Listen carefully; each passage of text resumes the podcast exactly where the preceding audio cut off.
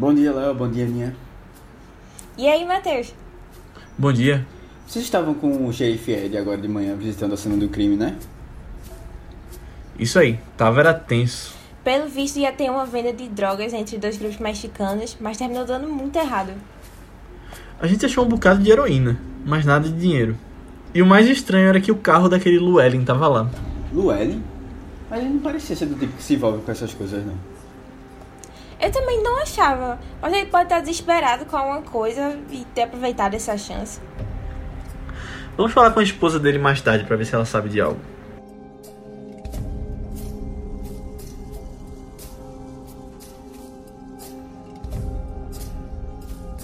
Fala galera, bem-vindos a mais um Vice, nosso podcast de recomendação de filmes. Eu sou Leonardo Albuquerque, estou aqui com o Matheus Cavalcante E aí, pessoal?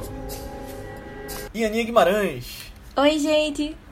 E hoje a gente vai falar sobre um filme bem especial, é, mais um vencedor do Oscar que a gente traz aqui de vez em quando, né? É, melhor filme, que a Aninha trouxe, que é Onde os Fracos Não Têm Vez, dos irmãos Coen, vencedor do Oscar 2008.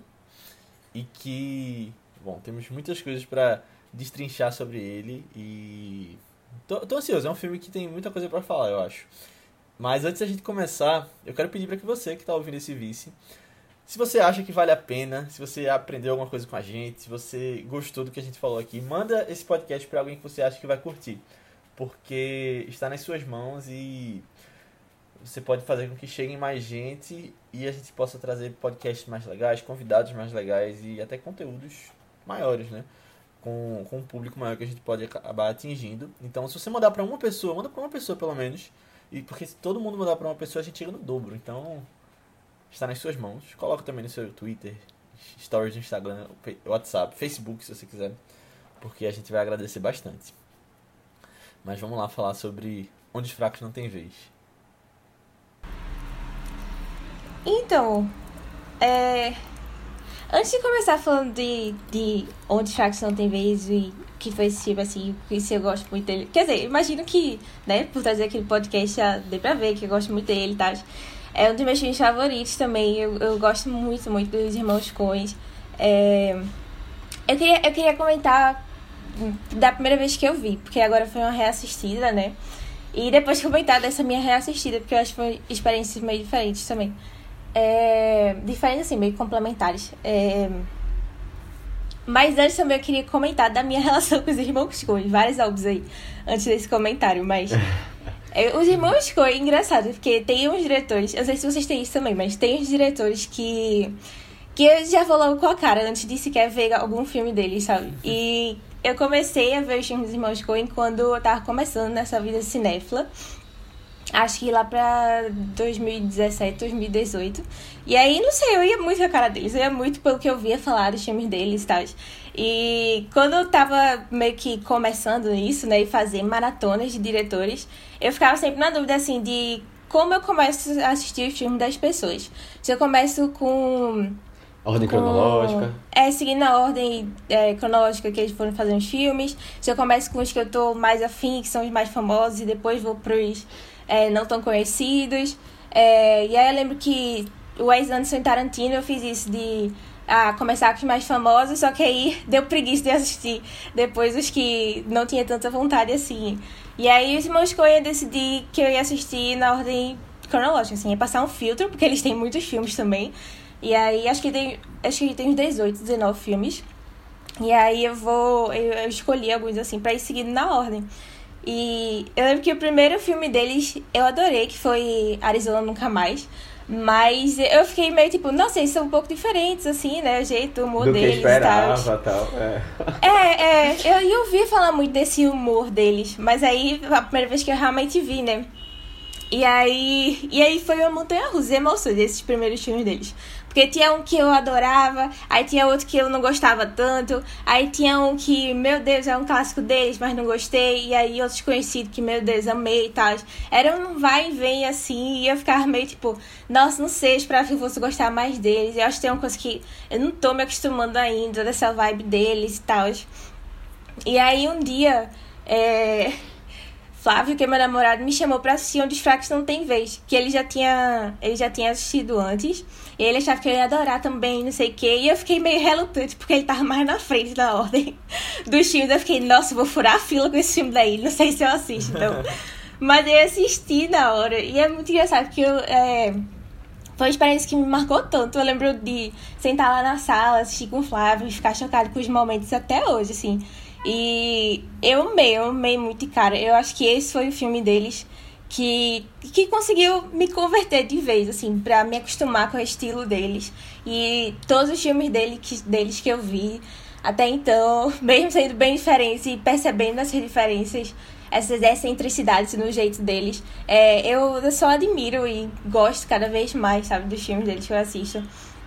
E, e foi muito marcante. Engraçado que é, tem alguns filmes favoritos também que assim que eu termino eu percebo que é um dos meus filmes favoritos da vida, sabe? E tem os filmes que eu sinto que é, eu percebo que o quanto ele me impactou e realmente é um dos favoritos ao longo do tempo, enquanto eu vou pensando muito nele, enquanto eu vou percebendo e tal. E eu acho que o Os Fracos não, não tem vez foi um desses exemplos, assim que eu fui refletindo muito sobre ele ainda nas semanas que passaram, nas semanas que passaram. E aí eu fui vendo quanto eu continuava muito animada com ele, mesmo já tendo se passado meses. E aí eu olhei assim um dia e pensei, meu Deus, é amor, sabe? É amor, assim. ele é realmente muito marcante, assim, pra mim e tal.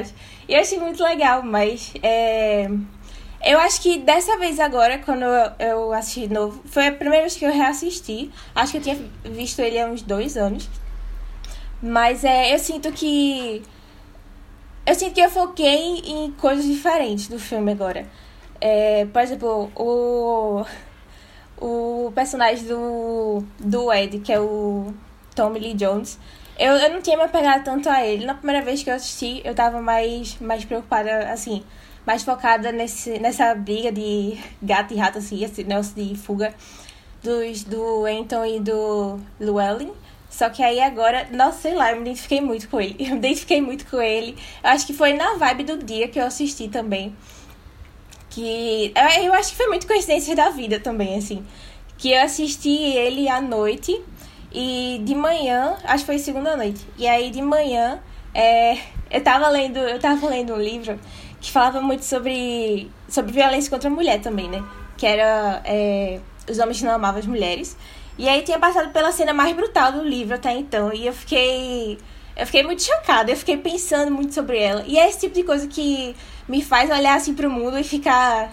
Ficar triste com ele, sabe? Ficar meio desacreditada na humanidade e essas coisas assim. E aí, quando eu fui assistir o filme à noite, eu, eu, eu pude identificar muito com, essas, com essa sei lá, esse cansaço e essa falta de crença nas coisas do mundo também que ele tem no filme, sabe?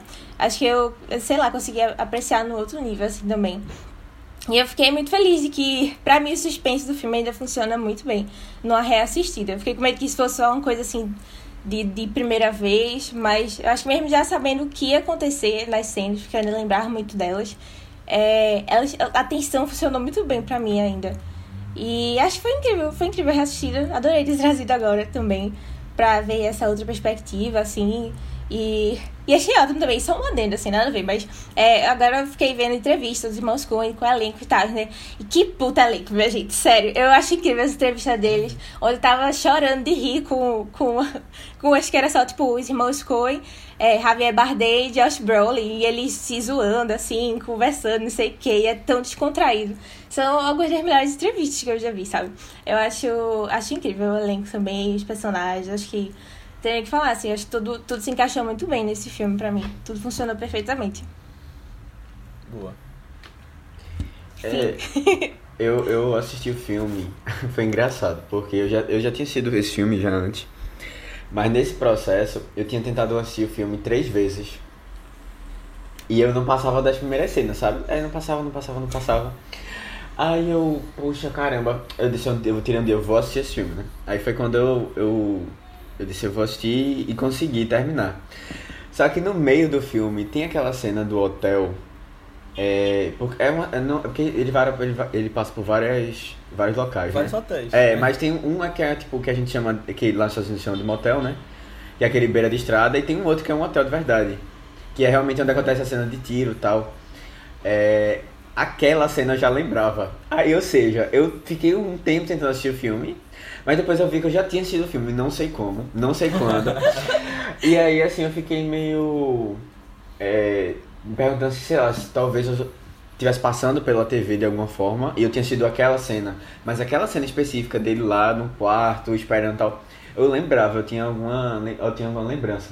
Não sei de quando. Aí agora, reassistindo, eu acho que é, eu, eu comecei a me questionar um pouco de porquê de algumas escolhas dele, sabe? E na hora assim que eu terminei, eu até vou trazer uma pergunta para vocês. Na hora que eu terminei, eu fiquei parado assim. E eu não consegui extrair muita coisa, sabe? É, da, da, do porquê, da, do significado das coisas assim. Como é que é o processo com vocês de. de estudar um pouco o filme? Assim, de, é, vocês fazem isso, tipo, vocês tiram tempo para parar para pensar sobre, ou ah, isso vem às vezes no dia, no dia mesmo, que você vai pensando, lembrando, ou é, sei lá, na pesquisa que vocês fazem. Porque eu, eu, eu senti que acho que foi importante eu deixar o filme um pouco do lado, e nesse, nesse, nesse caso específico, né, e depois voltar pra. Porque hoje, hoje pensando muito assim, é que eu consegui ter algumas conclusões sobre o que eu acho da, da, da história, assim, de como eles quiseram levar o filme, sabe? Mas, eu não sei. Fiquei meio assim, reflexivo. Matheus, meu processo é que eu faço um podcast com dois amigos, aí. Vem, vem aqui, vem aqui a discussão, né? É, é, tipo, vai vindo aqui. É, pode ser. a gente hum. consegue chegar numa conclusão. Mas. Eu tinha visto esse filme uma vez só, foi ótimo a Aninha trazer, porque eu não lembrava de nada. Eu tinha visto esse filme. Não foi nem quando ele saiu, mas foi um pouquinho depois, acho que foi em 2010. Porque esse Oscar desse filme foi o último Oscar que eu não acompanhei. O primeiro que eu acompanhei mesmo, lembro de estar tá vendo hum. e a primeira memória de Oscar que eu tenho claramente assim de ficar acordado assistindo é Heath Ledger ganhando o melhor ator coadjuvante pelo Coringa. foi no ano seguinte, quando o melhor filme foi Quem Quer Ser um Milionário. Eu tinha visto já Quem Quer Ser um Milionário antes dele ganhar o Oscar. Aí foi uma coisa que, que vem até hoje. Mas Onde os Fracos Não Tem Vez foi o último que eu sabia que tinha ganhado, né? Na época eu via notícia, ah, fulano ganhou o Oscar. Que aí foi, foi uma sequência tipo Crash no Limite, Os Infiltrados e ele, que eu não assistia, mas eu sabia que tinha ganhado. E criança, né? Porque essa memória que eu tenho do Heath Ledger tinha 12 anos. E aí sempre sabia de Oscar, mas assim, lembro de acompanhar mesmo a partir daí. Uh, mas esse filme eu vi lá atrás e, de novo, não lembrava nada. Mas eu também não lembrava que ele era tão parado. Achei impressionante isso. É um bom filme, eu vendo agora percebo, tipo, tecnicamente ele é incrível, mas eu achei muito parado, assim, um pouco difícil de acompanhar às vezes. Também porque eu vi de noite, né? Antes de dormir. Tem esse detalhe que às vezes filmes. Acho isso um ponto bem relevante pra, pra, é, pra agregar, né? Aí eu ficava voltando às vezes. Mas, mas é bom, foi legal, foi ótimo trazer. E os irmãos Coen também são, são dois diretores que eu acho muito bons. É, tem muitos filmes deles que a gente tem que trazer aqui. Eu acho que eu vi esse filme, não foi nem o primeiro deles, eu acho que eu vi Bravura Indômita primeiro que foi o que eu vi no cinema. O único filme deles que eu vi no cinema, Bravura Indômita. Nem os que vieram depois. E é meu favorito. É. É, mas eu, eu lembro, na época que saiu é, Um Homem Sério, que a gente alugou lá em casa. E esse filme, na verdade, eu vi na casa do meu avô. Também, é, no DVD. Aí, é meio misturado aí qual eu vi primeiro, mas... E teve Fargo também, mas acho que Fargo eu vi depois ainda. Mas... São ótimos diretores, estou muito ansioso para ver o filme novo do, do Joe que vai sair esse ano. E não vai ter o Ethan Coen, mas a gente pode entrar em detalhes depois, que é o a tragédia de Macbeth. Mas não, eu acho que vai ser legal. Deixa eu assistir. Oi, diz. Não, é, é, porque a gente vai falar dele depois, né? Mas eu amo que, que não é só Macbeth, é a tragédia de Macbeth. E eu acho que esse negócio de tragédia uhum. é uma das maiores marcas dos Moscou, sabe? Aí ter esse, essa, esse negócio sendo mais no título, eu acho, ai, tão em Moscou. eu gosto muito. Eu tinha visto, infelizmente, parece que o Ethan se aposentou. Não sei se é verdade, mas eu tinha visto essa história de que ele só vai fazer esse filme sozinho porque o outro não quer mais fazer filme. Eu vi ele dizendo isso. Eu- mas eu acho que pode ser, tipo... É, quando um as pessoas dão só um tempo é, É. na carreira, assim, e depois de um É, tempo volta, pode né? Que ser. nem algumas pessoas estão... Ah, isso é- eu acho assim, muito que ele deve dar umas dicas, sabe? Tipo, eles devem conversar sobre. Não sei, eu, eu, eu acho que. São eu não- irmãos, né? Naquele aquele É. churrasco Eu não me ele- controlaria, ah, sabe? isso aí, pô, como é que tá assim? É. Ou talvez, sei lá, ele Mas- esteja respeitando o tempo É. do irmão, não sei, mas.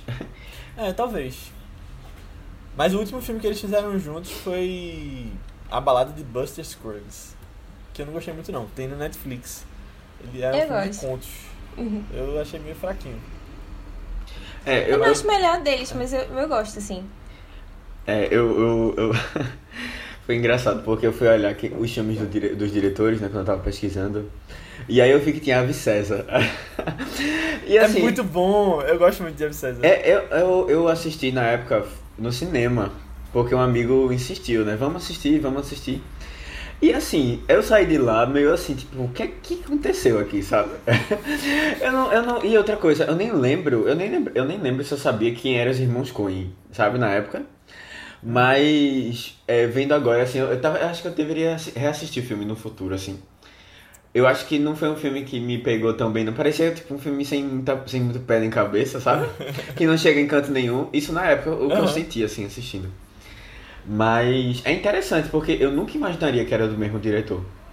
Pode ser que eu vendo outros filmes deles, é, eu, eu, eu chegue a, uma, a uma- algumas características comuns, né? Que geralmente, assim, diretor tem, né? Mas eles, eu não consegui pegar não. E foi muita surpresa quando a Aninha disse, Aninha, me dá uns filmes pra eu assistir, que eu não assisti nenhum dos que ela indicou, mas eu, eu, eu, eu, eu entendi, eu entendi uma coisa, é que eles são uma pessoa de comédia, pelo que a Aninha tinha falado também. Eles são muito engraçados. E eu não tinha, não tinha essa noção. Não tinha essa noção que eles eram pessoas de- que faziam comédia. Então, assim, assistir é, esse filme que a Aninha comentou.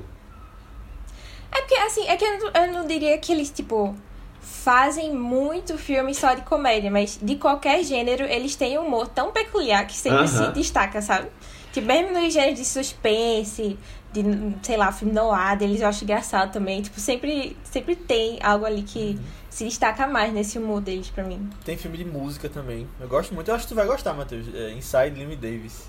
Ah, foi o que a Aninha, a Aninha indicou Foi, esse? Eu não indiquei, eu, assisti. acho, eu acho a cara do Matheus esse filme. Não, é, eu, eu acho que É, foi, a- foi a- o surgimento de Oscar Isaac. É. É, eu não, eu não, eu não imaginava assim, tipo, realmente não imaginava. E assim, foi uma coisa que eu gostei muito. É, Eu assisti esse que a gente tinha comentado, né? Arizona Nunca Mais, ela comentou logo antes, assim. E poxa, velho, tudo nesse filme eu achei sensacional, assim. É, primeiro que você pega é, Nicolas Cage num papel, assim, bem diferente, muito diferente, muito novo, que na hora eu nem reconheci, eu fiquei na dúvida se era ele ou não. Eu achei muito bom, assim, tudo no filme é, é muito legal, eu realmente me surpreendi. Eu, eu quero muito depois assistir esses filmes nessa pegada, sabe, deles, porque eu achei muito divertido, assim, de, de acompanhar. Ah, e eu, só um disclaimer. Eu não aguento mais da gente falando de filme de psicopata. É uma sequência, assim, que não tá, não tá, não tá legal, velho, não tá legal. Poxa, eu já tava engatilhado aqui pra trazer psicopata americano. É. Não, velho, não, não, não tá dando certo. É, vamos dar um clima mais, mais pra cima, né? É. Não, mas eu espero que. é, Ó, talvez. Essa sexta vai ter podcast, né? A gente vai falar no final, mas talvez seja um clima mais feliz, né? Espero. Não, Deve- com certeza, Se com vocês certeza. escolherem. É. Então, mas vocês viram que teve uma pesquisa de vários psicólogos que, que eles analisaram, tipo, é, vários é, psicopatas do cinema e tal, e chegaram no consenso de que Anton é o mais. é, Eu vi. Precisa, eu assim, mandei esse real. link pra vocês, na verdade. Tu mandou, não, eu acho. É, eu, eu, Mandei no Twitter. Léo mandou alguma Ah, no coisa. Twitter. Foi.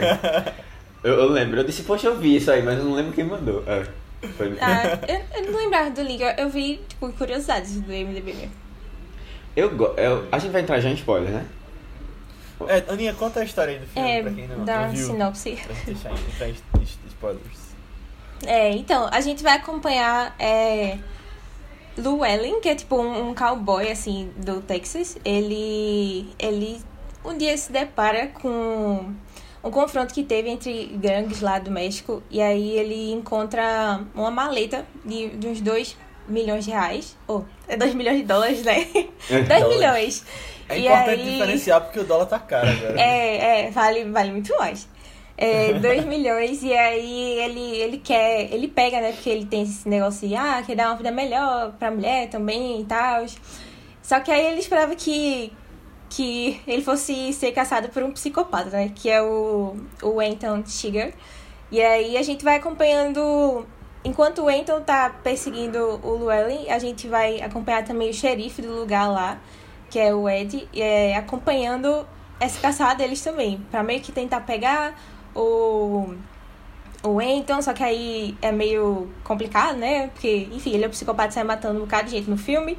E aí, enfim, a gente acompanha mais ou menos isso e é, vai vendo a brutalidade do mundo nessa época e como isso impacta os personagens e tal. É muito legal, tá disponível lá no Telecine, pra vocês quiserem, se vocês quiserem assistir e não tiverem visto ainda. E a partir de agora a gente vai falar com, com spoilers, tá? É legal que é, no Telecine tem outros filmes deles também. Né? Foi lá que eu assisti esse do Arizona. É, então, se vocês quiserem acompanhar outros, é uma boa oportunidade. Saber. Eu. Assim, eu, eu gosto. É uma coisa que eu fiquei pensando muito quando eu tava assistindo foi numa fala de Mary Streep. dela dizendo que ela sempre, quando ela via. Eu não sei se ela falou. Ela via vilões ela via che- é, chefes, assim. hom- Homens que num papel assim de poder. Eles não precisavam levar a voz pra fazer isso, sabe? Pra, pra, mostrar, pra mostrar que eles têm esse poder. E aí foi uma escolha dela no filme, não, não sei aquela pessoa histérica. A Dama de Ferro, né? É, não, isso pra. Não, O Diabo isso Veste pra Prada. Diabo Veste Prada. Ah, é. Ah, a gente falou disso, verdade. Falou, falou. E aí, assim, eu fiquei pensando muito desse caramba. Esse cara, primeiro que ele praticamente não tem fala, né? Segundo que ele, ele, ele não precisa, é, praticamente assim, tipo, fazer nada. Que você, mesmo assim, você já tem um, um medo, assim, dele, sabe? Tipo, da, do, da onde ele pode chegar, sabe? E isso eu achei muito interessante, assim, de, de ficar analisando. É, porque, assim, primeiro tem um trabalho excelente do, do ator, né? Uhum. né? Nisso tudo. Inclusive, só um parênteses, mas o sotaque dele desaparece, né? Quando você vê Javier Bardem falando em outros Uhum, filmes, é. ou- É, ou na vida real, é. ele fala completamente diferente Aham. daquele- do personagem dele no filme. e a, e a Nia mostrou um vídeo da, pra gente de. Mandou um vídeo de bastidor. Vocês viram? Vi. E aí, Muito assim, depois, foi, fui obrigado a assistir, não, mas. É, Não, fiz, fiz muita questão que vissem, porque eu acho maravilhoso esse Inclusive, filme. é um documentário, né? Na verdade, É. um documentário É. não oficial É um de quase. do ano, né? Não, e assim, é, ele, ele comenta, assim, né, o Javier Bardem, que tipo, ele realmente mudou muito pra estar lá. Tipo, ele é, é, e é outra pessoa. Na entrevista, Ele ele é mal, outra né? pessoa. Pessoa. É, é, assim, é, é interessante, primeiro, eu- duas coisas que eu gostei, assim. Tipo, uma que ele, ele disse que ele parecia ser uma pessoa legal no set. Que, tipo, todo mundo se divertia e tal. Muito diferente de que a gente vê aquelas pessoas bitoladas de método, que são pessoas extremamente escrotas no Ah, set. Isso aí não é saudável, não, velho. É, eu acho isso muito estranho. Assim, tipo, É. você conviver com uma pessoa por um, sei lá, uns seis meses. E a pessoa sendo um, um, um, um pé no saco, assim. De chata, tá ligado? Deve Mandando ser- rato. é, deve ser É. muito chato. Tipo, ele não era assim, isso eu gostei muito dele. E é esse processo de transformação, porque realmente ele era outra pessoa. É, ele realmente precisou tipo, se transformar fisicamente, de, de voz, de tudo, de, de corpo, de. O modelo do cabelo, tipo, você quase não reconhece ele direito, sabe? Isso eu achei, eu achei interessante de ver. E ele dizendo, tipo, isso foi muito importante. Essa coisa de você, de você praticamente não ter fala, mudou muito assim a minha é, me di- dificultou muito o meu trabalho. Porque é, geralmente a, a fala é um lugar confortável para o ator e sem fala ele tinha que arranjar maneiras de expressar aquelas coisas todas que ele precisava expressar. E eu acho que ele conseguiu muito bem assim. É, eu até assisti outro filme dele que vai fazer um link no nosso próximo podcast que foi um de, de, de é, que tem ele, a presença dele. Que é. Ai, não vou lembrar o nome aqui. É porque todos os filmes de Almodóvar se confundem, né? É carne trêmula. Eu acho que- Carne trêmula. Ah, eu, eu acho que eu nem te falei, Matheus. Devia ter falado no dia que eu vi. mas Faz, acho que alguns meses. Mas eu vi um filme, outro filme de, de Almodóvar, sem, Qual? sem ser o que tu indicou, que foi... Aquele, calma. Como eu, eu não lembro não. Mulheres à beira de um ataque de nervo. Ah, sim, sim. Ah. Ele Esse entrou no é Telecine, foi? Eu lembro de ele ter entrado em um canto. Não lembro, mas eu, eu vi no Criterion Challenge, que a Aninha falou alguns podcasts Ah. atrás que, que tava fazendo, eu tô fazendo também, aí ele tava lá na, na minha lista. A gente, a gente tá dando já um spoiler do próximo, mas foi, é, eu, eu, eu- eu comentando isso porque assim, Javier Bardem tá nesse filme. E por sinal é uma história de um psicopata. Só descobri isso eu já fiquei assim, meu caramba, só que vai pra outros caminhos. a história. E ele não é um psicopata, na verdade ele é a pessoa que assim, seria o, o herói. O normal, O, nor- o normal. É, uma pessoa normal, tipo, ele é jogador de basquete, pô, é um negócio assim totalmente diferente. E você vê muita diferença do, de- dele pra outro, sabe assim? É realmente um ator muito bom. E eu gosto muito das escolhas deles, né? De, seja na, do diretores, da, de, de quem tava dirigindo a atuação dele também. É pra fazer um personagem muito. É, é assim, que economiza muito, sabe? Na hora de se expressar. E eu acho que isso. A economiza, eu digo, ele não faz exageros, né? Mas ao mesmo tempo ele passa tudo que ele precisa passar e você fica meio perturbado, assim, um pouco, com a presença dele. Ele não sente nada, né? É. Você, você não vê ele expressando sentimento nenhum, é muito legal. É, e eu acho, eu acho legal que. É como a Aninha falou, o elenco todo tá muito bem, né? Eu acho que assim, ele é um destaque, mas você vê ali Josh Brolin. Josh Brolin parece ser um cara muito legal também. Ah, ele é ótimo. você conhecer. Poxa, e eu Não que eu conheça pensando, ele, eu mas, conheço assim, ele nas entrevistas, lugar, é velho. Eu conheço ele de algum lugar, eu não tava lembrando É qual era o filme. É o Thanos, pô. Também ele parece uma pessoa mais legal, sabe? Tipo, e no filme ele parecia Aham. uma... Woody Harrison não, não fazia ideia que ele tava nesse filme, não lembrava. Também. E essa, por sinal, É. ele passa assim, né? É 10 minutos É. do filme. Mas depois eu quero comentar sobre isso. A gente comenta. É. comenta. E Tommy Lee Jones, e, que é um dos outros principais ali. Mas é só um, um detalhezinho que é, a gente vai ver esse ano ainda, daqui a algumas semanas, espero. Josh Brolin e é, Javier Javier Bardem Bardem. de novo no É. mesmo filme, né? Eles vão fazer Uhum. Duna. Josh Brolin É vai ser o Gurney. Halleck e, e Javier o Stilgar, um dos Fremen lá. Eles só não vão atuar juntos, provavelmente, mas. Ah, não. Não, vão não. Vão não. Provavelmente, né? Não sei o que é que vai acontecer no filme, mas pelo livro, eles não atuam juntos, mas estão ali, na mesma história.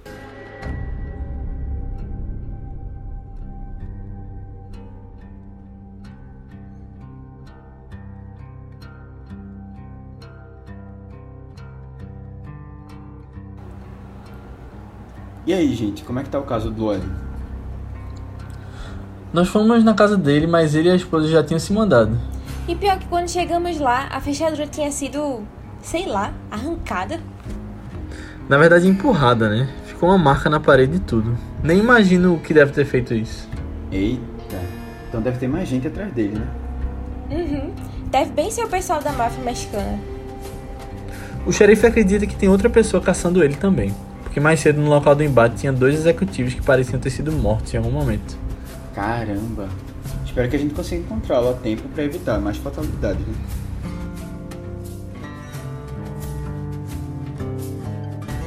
Eu não sei se passou direto, ou eu, eu, tipo, eu tava com sono e não percebi.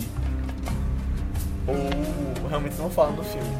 Mas eles explicam como o, o Javier Bardem começa a perseguir o Josh Brolin, porque pelo que eu tava vendo da história, já começa ele sabendo, né? E aí ele tá indo atrás já. Ou, ou eles param pra explicar ali no começo. Eu dormi nessa parte ou não? Como assim? Tu tá falando de quê? Tipo, dele... Ele. ele... É, não, tipo. Porque ele tava com uma mala, né? O, Uhum. Aham, O Josh- Josh. Eu vou chamar pelo o nome dos atores aqui. Eu não lembro os nomes dos personagens. tá tranquilo. Mas Josh tava com a mala. E aí o Javier Bardem começa a perseguir ele. Mas eu não, não lembro se ele explica como ele descobriu que ele tava com a mala. Ah, explica. É, ele é contratado pelo, pelo empresário lá, né? Porque tem um negócio que os que uma grande corporação que tá por trás desse desse negócio todo querendo pegar o dinheiro. Aí ele contratou várias pessoas, né, pra ir atrás do dinheiro. Aí Javier Bardem, o Hilton foi uma dessas pessoas. Ele e ele foi contratando mais mexicanos ao longo do filme, né? Pra ir atrás. E aí Javier Bardem mata É. alguns deles, tá? É, tipo, ele mata as pessoas que, ele tinha, que tinham contratado ele. Ou seja, É, é, tipo, também. todo, é todo um negócio assim. E outra coisa, tinha aquela. aquele Rastreador. rastreadorzinho lá no- na mala. Sim. Que é, por sinal, é uma coisa, uma dica. Quando vocês receberem a mala de dinheiro, troquem a mala, tirem, É confiram. verdade. Porque, poxa, velho, teria evitado muita coisa. É, isso é verdade. Eu tinha, eu tinha esquecido, mas quando, quando. Quando eu era pequeno, eu lia Alex Rider, os livros. Uhum. Que é um, um espião adolescente. Que, que tem até a série da, do Prime Video recentemente. Aí, um dos livros, que é o Alex Rider Mergulha na Ilha do Esqueleto, que é o 3. é, tinha essa história aí de trocar o saco de dinheiro no início. Porque, ah, aí eles falavam isso, ah, vai que tem alguma coisa no no saco, não era mala. Aí eles tro... Ou era mala, enfim. Aí eles botam e levam no helicóptero, só que a bomba estava no dinheiro, aí explode o helicóptero. Não, mas uma coisa que eu tinha esquecido da história era que era baseado num, num livro. E aí. Eu, eu não sei, porque assim, tipo, eu, eu, eu ultimamente tenho entrado muito nesse, nesse meio assim de é, acompanhar influências de livros e tal, e booktubers, que a galera chama, né? Booktubers e tal. Mas eu sinto que livros de faroeste não são uma coisa tão comum aqui também. Eu não, não vejo muita gente comentando e tal. E aí eu nem conhecia esse cara, que é o, o escritor do livro, que é o Cormac, Cormac McCarthy. É, nunca tinha ouvido. Nunca tinha ouvido falar assim dele antes. Eu não sei, eu não acompanho tanto gênero é, em livros também. Mas ele é um nome muito famoso lá nos Estados Unidos. Ele escreveu vários livros desse gênero, assim, e violência é uma das marcas dos livros deles também. Tem várias adaptações já. Ele, ele é tipo um grande escritor contemporâneo. E aí eu já vi muita gente também dizendo que Onde Fracos Não Tem Vez é uma das adaptações mais fiéis que, que já fizeram assim, sendo também tem muita coisa muito parecida. E os próprios irmãos Coen zoam assim que o livro é como se fosse um, primeiro rascunho do, do filme, praticamente, porque ele é bem cinematográfico, assim, também. Tipo, bem aquele, aquele tipo de livro que a gente lê e já imagina o filme na cabeça, sabe? Que a gente já comentou de alguns exemplos. Aí eu achei, achei legal. Eu não sei se, assim, me interessei tanto pra ler o livro, apesar de eu amar o filme, porque já é tudo muito parecido. E o que não é, eu pesquisei agora, as diferenças, né?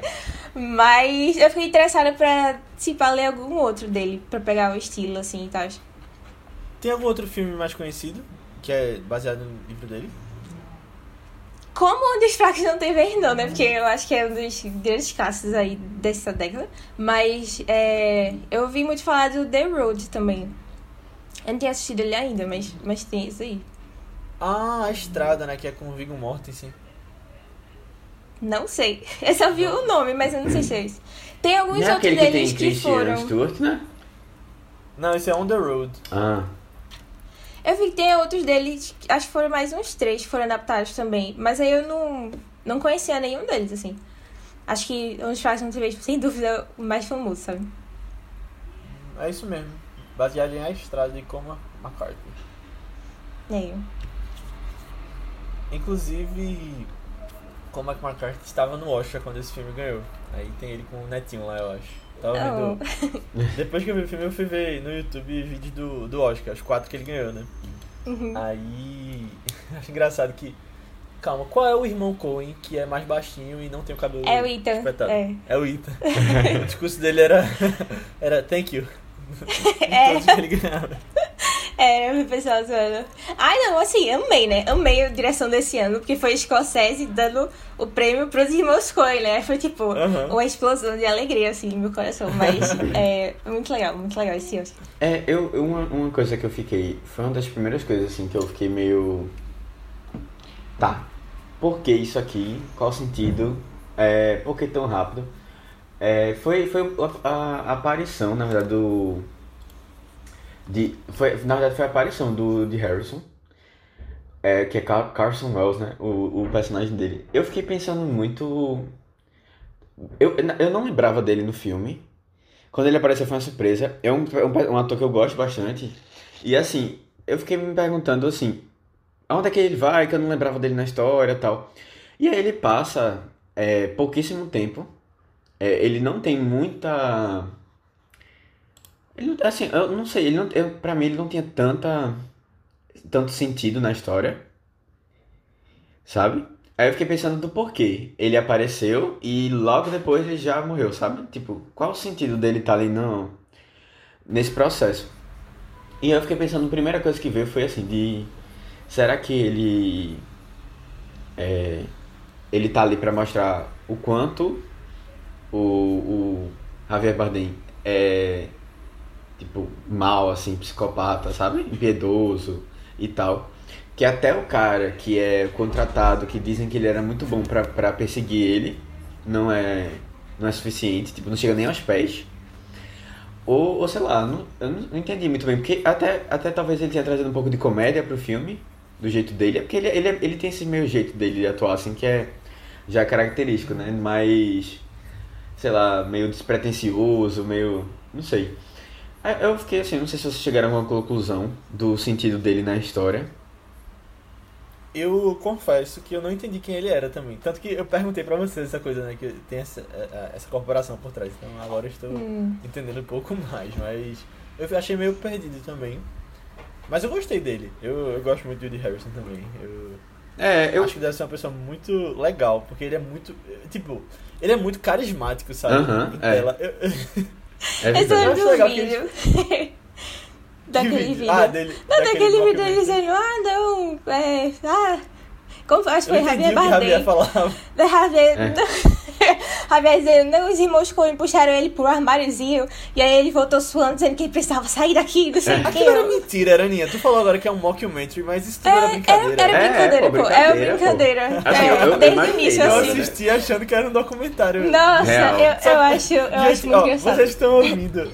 Isso aí vai estar no link, porque vejam, isso é muito legal. A gente tá fazendo É muito referência a legal. uma coisa que a gente coloca na bio ou no grupo do Telegram, cobrem lá. Mas eu achei uma coisa muito engraçada, porque tem uma hora que eles falam, eles cobrem a cara de uma pessoa que tá falando, né? Aham, e, e E a aí você voz. já sabe quem é. Só que é o, O dono do de é. Só que eu achava que era, era um making off sério. Agora que eu tô entendendo que era brincadeira. Nossa, Não, velho. Mas engraçado, quando eu comecei a assistir, eu também achei que era sério. E aí eu, eu fui, né? E aí começa logo com o Javier Bardem dizendo que ah, ele ganhou muito peso. Aí a pessoa, a- o entrevistador, né, aspas, é, pergunta, tipo, ah, você ganhou por causa do papel? Aí ele, é, não, é porque eu tava numa fase muito ruim da vida. Aí, aí eu Tava acreditei. Pior que eu acreditei, eu fiquei, nossa, coitado, né? Coitado.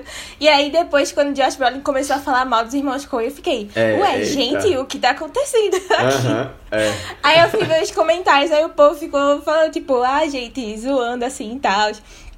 Aí eu, ah, meu Deus, é, é tudo zoando, não creio. E aí depois, mas aí depois, acho que dá pra perceber que coisa vai ficando mais, mais caricata, assim, também, sabe? Aham, Dele se é. zoando. Já Barbário dizendo que um dos irmãos Coen é, torceu o pulso dele porque ele pediu sal. É. tipo, um negócio assim. E, Aí e o melhor pra mim... pesado, assim, tipo, O melhor pra mim é o pra frente. final, que eles. É, um dos fracos TV ganhou quatro Oscars e infelizmente três foram pros irmãos Coen. Foi. Ah, Meu Deus do céu, velho. Eu acho, acho brilhante, muito bom. muito é, foi bom. o Josh Brolin que fez isso, né? Foi o Josh Brolin. Foi. É. É, é, eu fiquei, depois, na hora, eu, eu achava que tinha sido uma ideia dos irmãos Coen, mas acho que não, né? Foi Não, do... não. Legal, legal, legal. Nossa, eles Pra parecem se entrosar muito bem, velho. Muito bem. Quando você vê as Parece. entrevistas assim mesmo, é, eles ficam sempre se zoando, tá? É muito legal. Pra quem quer procurar e não, não viu o link aqui que a gente colocou, é, onde, é No Country for Old Men, an Unauthorized Documentary. É muito bom esse negócio. 10 minutinhos só, é muito bom. É.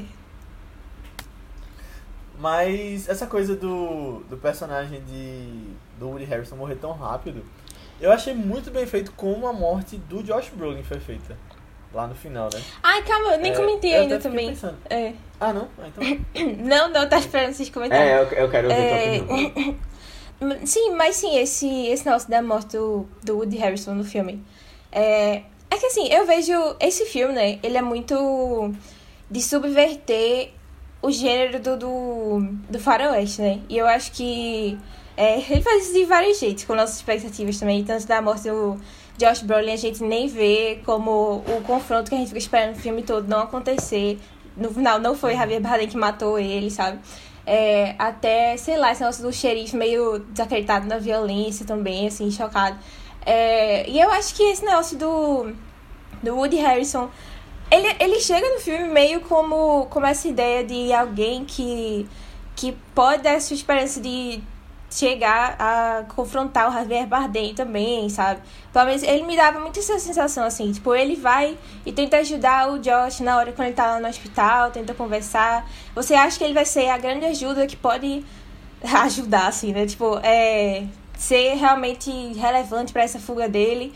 E não, ele é só mais uma vítima no filme. Eu acho uhum. bem legal isso. Eu acho bem legal também porque a cena da morte dele Engraçado, a cena do amor dele foi a primeira cena que eu vi desse filme. Eu vi Ford com assim, no YouTube, que eu vi alguém comentando sobre ela e tal. E eu já achei tenso, assim, mesmo sem nem ver direito, saber dessas coisas. Mas é. Eu gosto que eu acho que é, Eu acho que é bem legal. Eu acho que é bem legal também, porque a cena dele. dele do Wellington levantando os pés pro sangue não bater, eu acho ela bem importante pro filme também, sabe? Pra gente entender o final. E eu acho que tem muita coisa no filme que fica subentendido mesmo. E eu acho que, por isso que eu acho que também é muito interessante uma reassistida dele, para você pegar melhor esses contextos, assim, do que é que realmente tá acontecendo ali, das coisas que ficaram no ar, umas coisas que eles falam de vez em quando assim, e a gente, sabe, tipo, fica. Ah, tá, mas o que foi isso aí? O que, é que significa esse negócio aí que ele falou direito, sabe? Tipo, eu lembro que quando eu assisti da primeira vez, um, um, uma coisa que o Woody Harrison fala quando ele tá lá no, na corporação, sei lá, no, quem contratou, né? Quem tá contratando as pessoas, que ele fala que. que tinha um andar menos no prédio. E aí eu fiquei, Tá, mas o que isso significa, sabe? O que isso significa? E aí depois a gente vê que ah, tem esse costume em alguns cantos de não botar o andar 13, você pula, né? E tal. E eu fiquei, nossa, isso aí combina tanto com esse negócio de destino e sorte, do, de que é tipo uma das principais temáticas do filme também, não sei o as pessoas acreditando nessas coisas, não sei o que. E sei lá, várias coisas assim, mas eu acho que esse negocinho do, do pé dele, das botas do, do vilão, eu acho das coisas mais legais também do filme. Por que tu acha que é tão importante pro, pro final do filme? Não entendi. Isso do pé. Porque, porque é meio que a confirmação que a gente tem de que ele matou a mulher no final. Porque ele olha pra ah, bota. Ah, sim, sim, sim. E é só isso, sabe? Que, uh -huh, que, que, ela é. morreu. Porque ele olhou pra bota. E eu acho tão sutil no ar, mas dá pra gente pegar, sabe? Eu dá, acho dá. tão legal. Uhum. Uhum. É. Agora, esse negócio do, do. Eu tinha, tinha tido outra interpretação pra essa história do, do andar. Porque na minha cabeça, é... como aquele ali era tipo um cartel, né? E aquele cara era quem comandava o cartel, deveria ter um outro andar que tinha as coisas secretas, assim, que. Tipo, uhum. pra não levantar suspeitas nem colocar esse andar a mais, sabe? Aí eu fiquei, tipo, super hum. assim, de, ah, não, isso aí é que deve ter alguma coisa escondida. Tipo, ele já sacou que tem alguma produção aqui de alguma coisa errada. E aí, tipo, já, de, e já deixou o cara assim contra a parede, tá ligado? Tipo, olha, eu sei que você tá fazendo coisa errada aqui. Eu tinha tido essa outra, não tinha pensado em. É, eu pensei, hum. eu pensei em alguma coisa escondida também. Um andar é. que é, intencionalmente foi deixado de lado, né? Mas agora que a Aninha falou isso do 13, coisa, eu tenho uma memória também de infância disso, que é. Vocês lembram daquele desenho? Acho que era no Cartoon Network que falava essa história aconteceu com um amigo de um amigo meu. que aí tinha um que era um andar que não existia também. Nossa. Eu não lembro qual era o nome do desenho. Não era Goosebumps, não, mas eram as histórias tipo Goosebumps, assim. É, não, eu lembro que eu ficava, eita, isso aí pode é. ser real. É desenho de terror, é.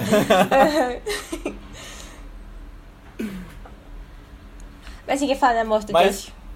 Sim, mas a morte do personagem de Josh Brolin, a Aninha falou tudo aí. Eu acho que é super bem feita.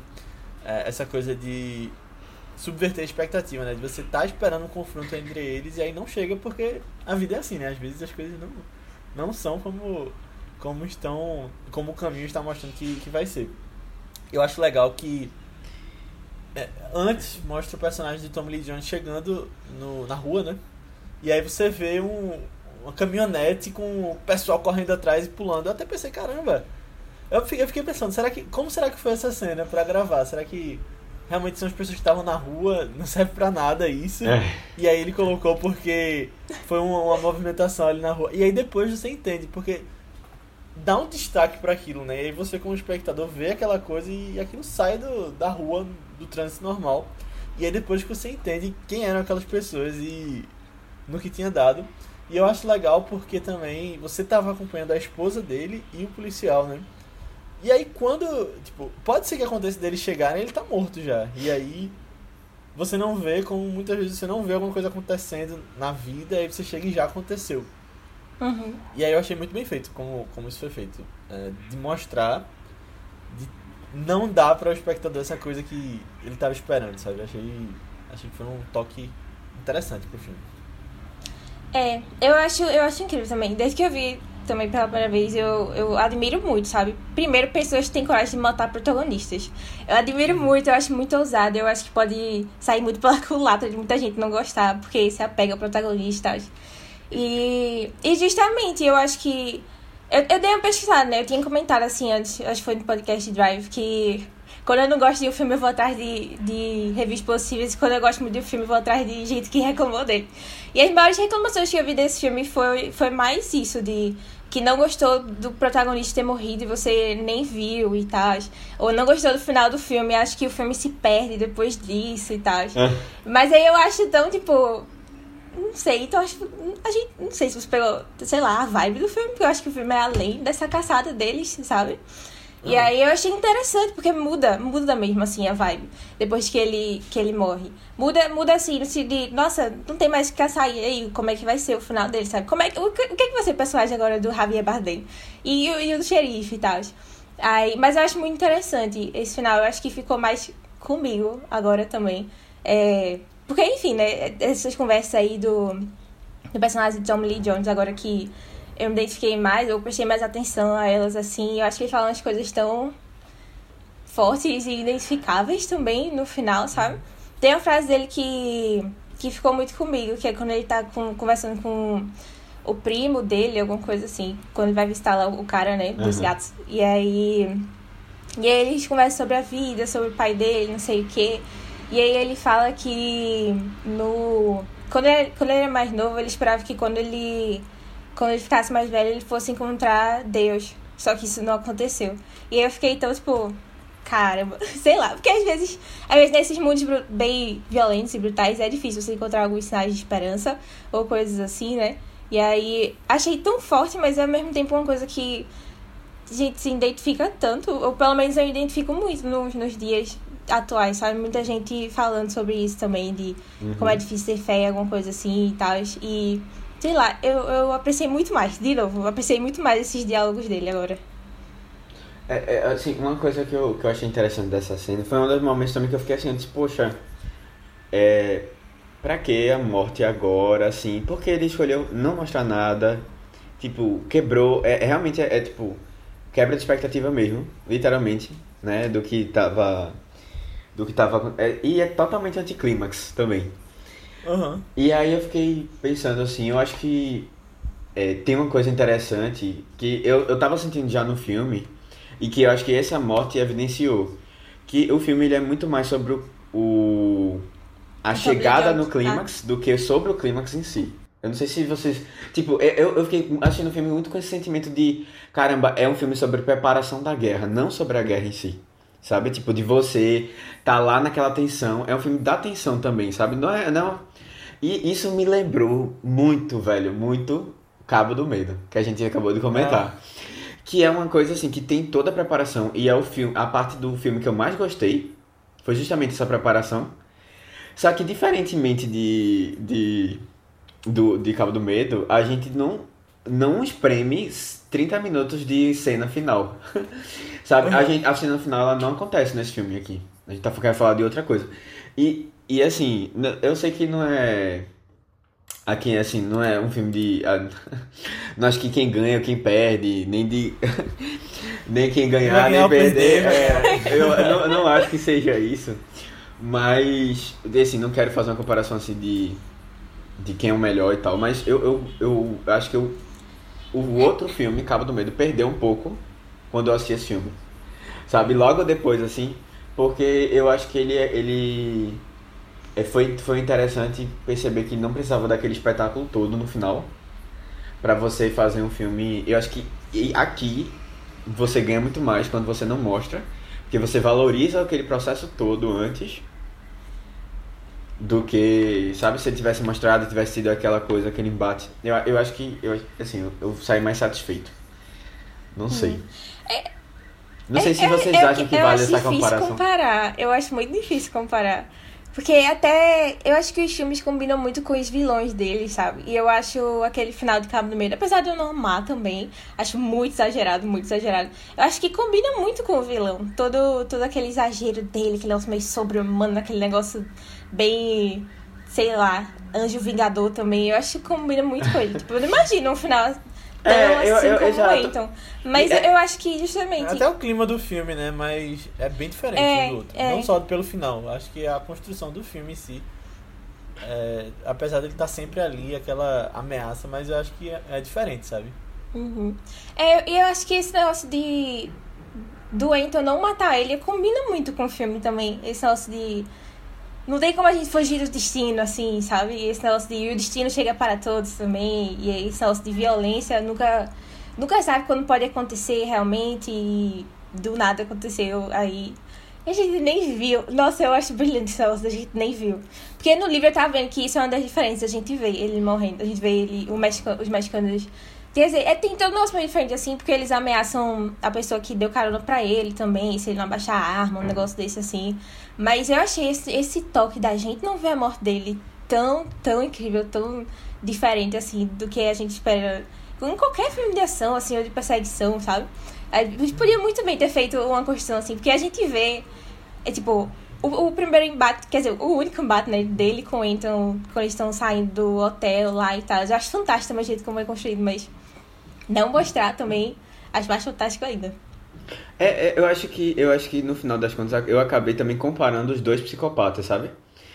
É, e aí nisso aí também eu já é, acabou o outro filme acabou perdendo um pouco o Cabo do Medo, sabe? Porque eu, eu acho que esse jeito de interpretar me pegou mais, sabe?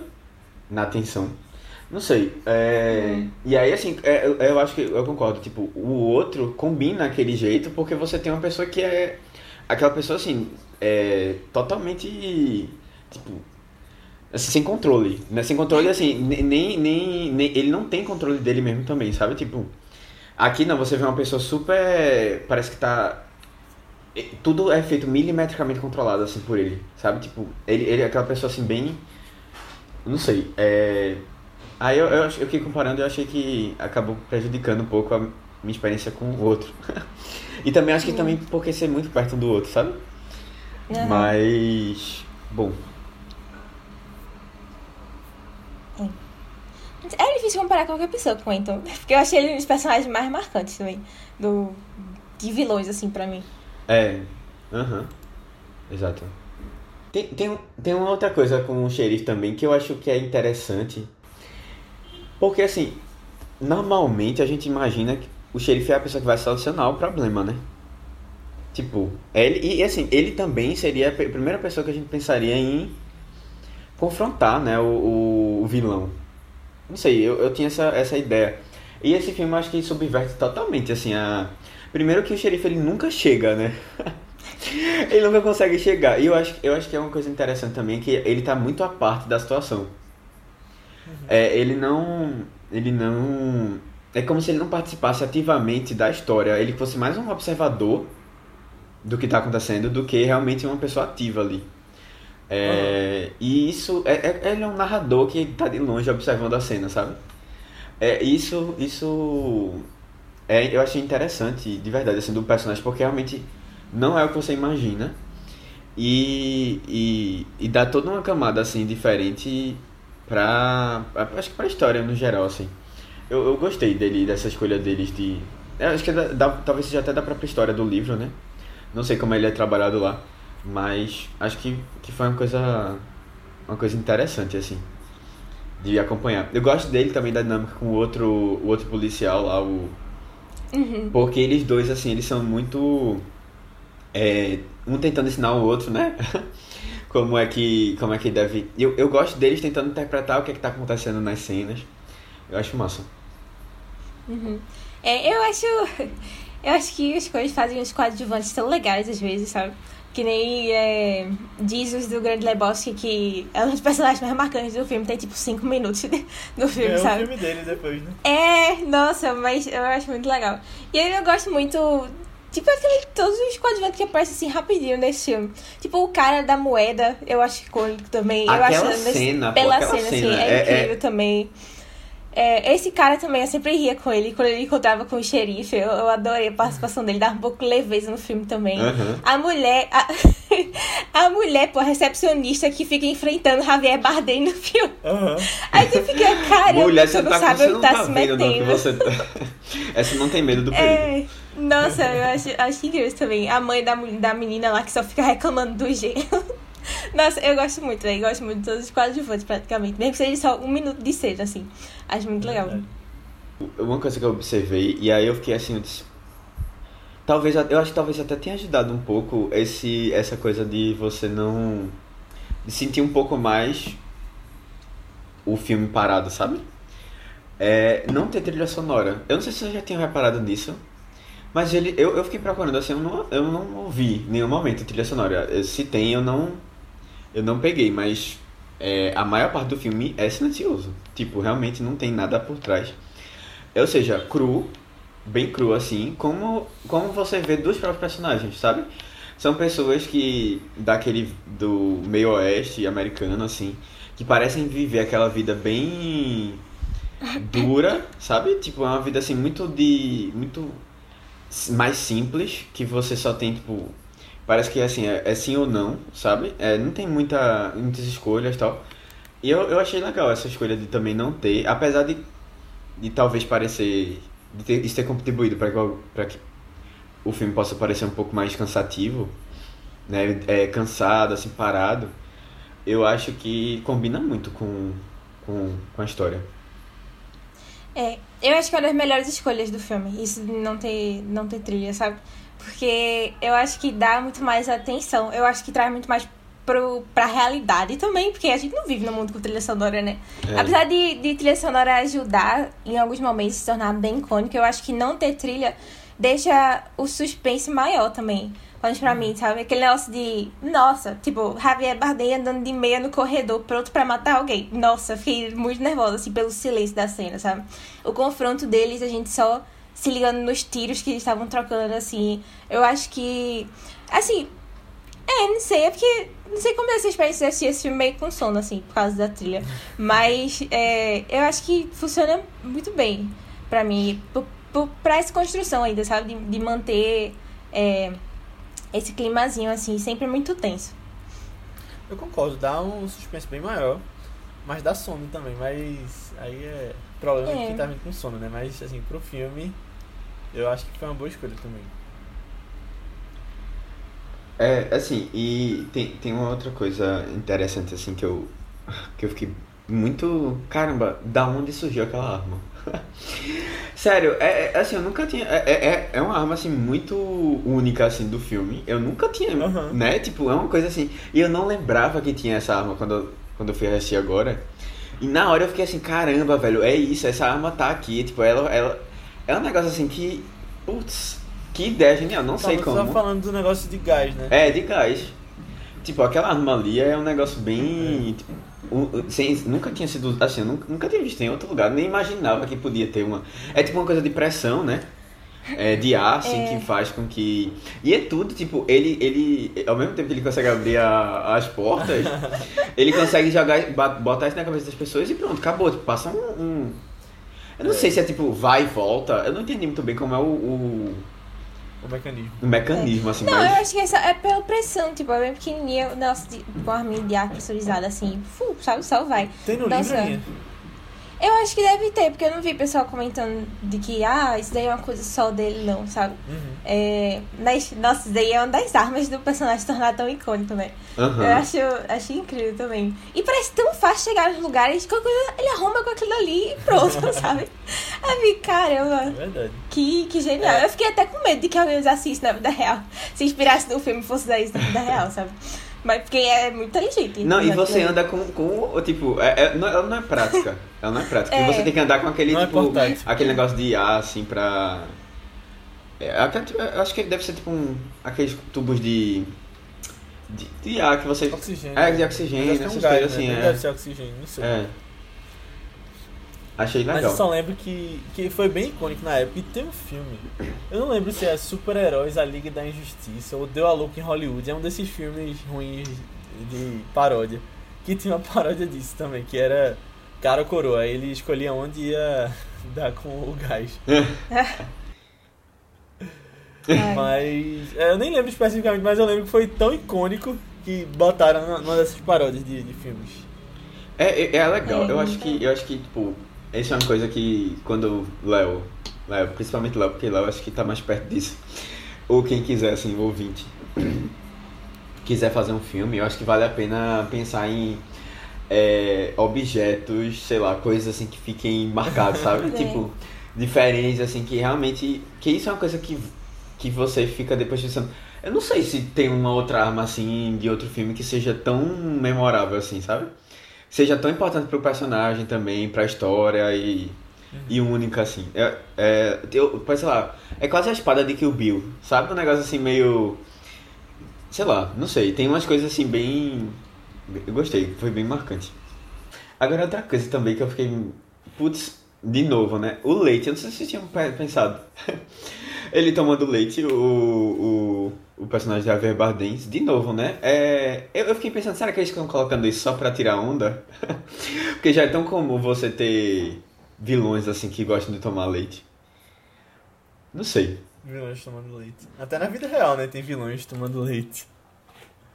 Não sei se vocês sabem da. É, eu polêmica. pensei em uma pessoa, mas aí. Acho que não, acho que eu não vi não.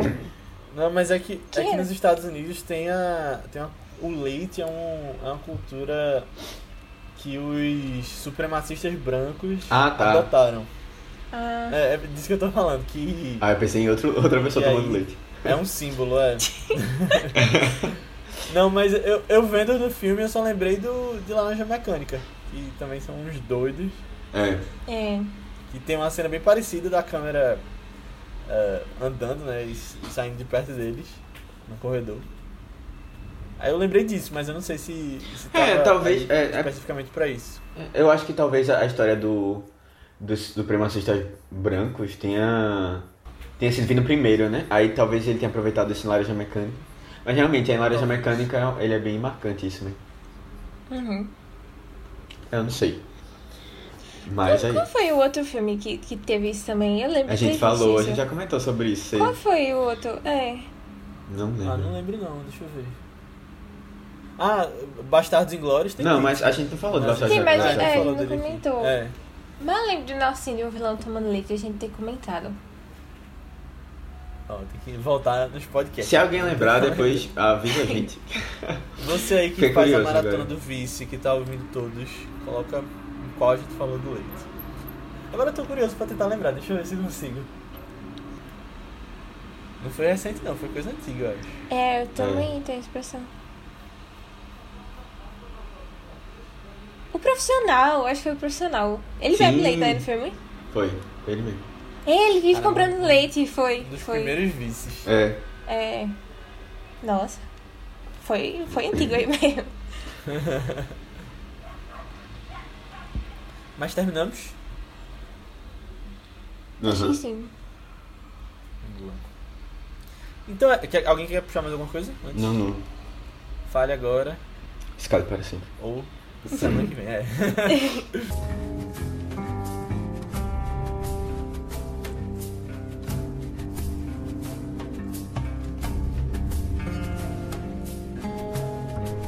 Vai ser meio estranho se acostumar sem o Ed aqui agora que ele se aposentou. É, mas dava pra ver que ele tava bem cansado também. Ele já viu muita coisa pesada durante todos esses anos. É, e eu acho que a morte do Llewellyn deve ter sido a gota d'água. Verdade. Quando ele voltou de El Paso, parecia mais exausto ainda. Muito triste do que aconteceu. E parece que ainda que a mãe de Carla Jean tá doente, né? Coitada. Só sofrimento. Pelo menos se a gente tivesse conseguido pegar os bandidos, talvez ela tivesse um pouco mais de paz. Às vezes eu entendo muito bem o sentimento de tristeza do xerife. É muito difícil levantar todo dia e encarar mais um dos tantos casos de brutalidade do mundo. Vamos só vivendo um dia de cada vez. É melhor não pensar muito nisso não.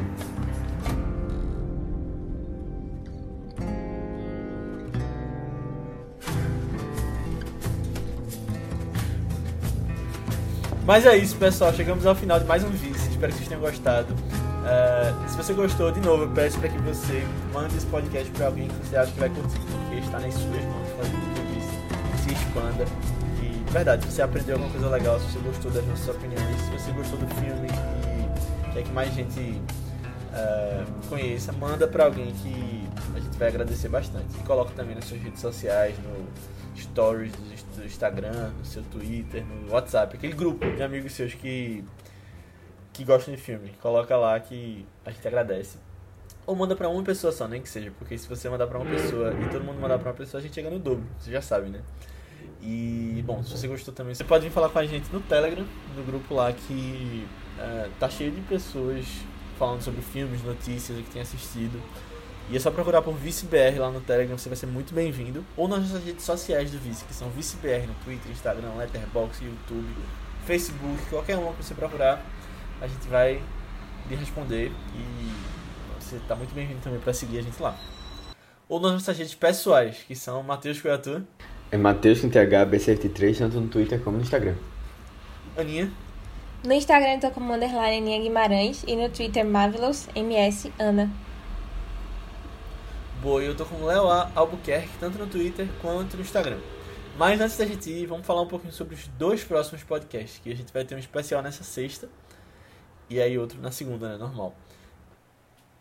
Na sexta, a gente vai continuar com a nossa série Você Decide. Vai ser o nosso segundo filme. Para quem lembra do mês passado, a gente falou sobre Harry e Sally feitos um para o outro, que foi o nosso Você Decide de comédia romântica.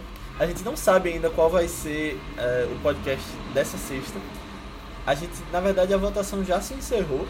Hoje que você está ouvindo, você provavelmente pode ter passado por ela e ajudado a escolher. Se não, você está muito bem-vindo a escolher no próximo mês. Fique ligado nas nossas redes sociais. Mas quando a gente está gravando, a gente não sabe ainda qual venceu. Mas é. Cinema Nacional o tema. A gente vai falar nessa sexta sobre um filme brasileiro. Então fique ligado e vem aqui na sexta. Mas na segunda-feira que é o podcast normal, né, na nossa sequência, a gente vai falar sobre qual, Matheus? Eu sei que vocês já ouviram um pouco, já tiveram spoiler durante o podcast, mas eu vou fingir que não. então, a história é a história de um, de um diretor é, que já tá cansado da vida, não aguenta mais, sabe? Tudo é uma tortura. E ele começa a revisitar o passado dele. E é, entre memórias da infância, entre pessoas que conviveram com ele, filmes que ele, peças, é, roteiros que ele produziu, ele vai se redescobrindo, assim, sabe? Tentando ganhar um pouco de ânimo. É, é um filme que tem a presença de Antônio Bandeiras como, como diretor, né? De Almodóvar, que é Dor e Glória. É um filme recente, um, não, não é um filme mais recente dele, que ele fez um curta é, mas é um filme bem recente, de 2019, que chegou a concorrer né, ao Oscar de melhor filme estrangeiro. E ator. E ator, merecidamente, é assim, infeliz, infelizmente, barra. É, ele tava com, nesse ano com Parasita, né? Mas, assim, se fosse em outro ano, eu acho que ele ganharia muito fácil esse Oscar de filme estrangeiro, porque é muito bom esse filme. Assim, eu gosto muito. Então, é, vejam lá, até o filme está disponível no Prime Video para assistir. É, assistam, que vocês vão gostar bastante. E eu, eu acho assim, de verdade, é uma ótima porta de entrada para para o filme de Almodóvar. É. É. Foi minha porta de entrada também. Também recomendo. Boa. Então é isso, pessoal. Vejam lá o filme e até semana que vem. tchau, tchau, tchau gente. Tchau.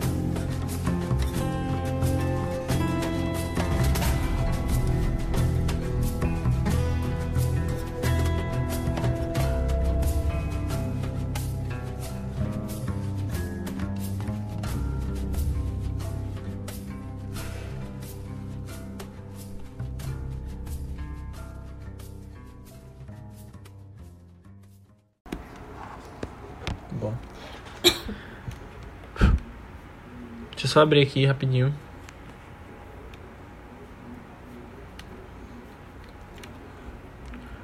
Vamos começar? Olha, é Llewellyn, é? Llewellyn. É como se fosse Llewellyn. Llewellyn. Que eles Llewellyn. Llewellyn. falam. Mano, Beleza. que nome É, ruim com dois esse L's. dele, viu? É, Michael Llewellyn. Eu achei esse nome tão, sei lá, cai brasileiro também, sabe? Que bota um nome mais diferente assim. É. Llewellyn. Llewellyn. É, uma coisa bem assim. Mas é nome mais exóticos assim.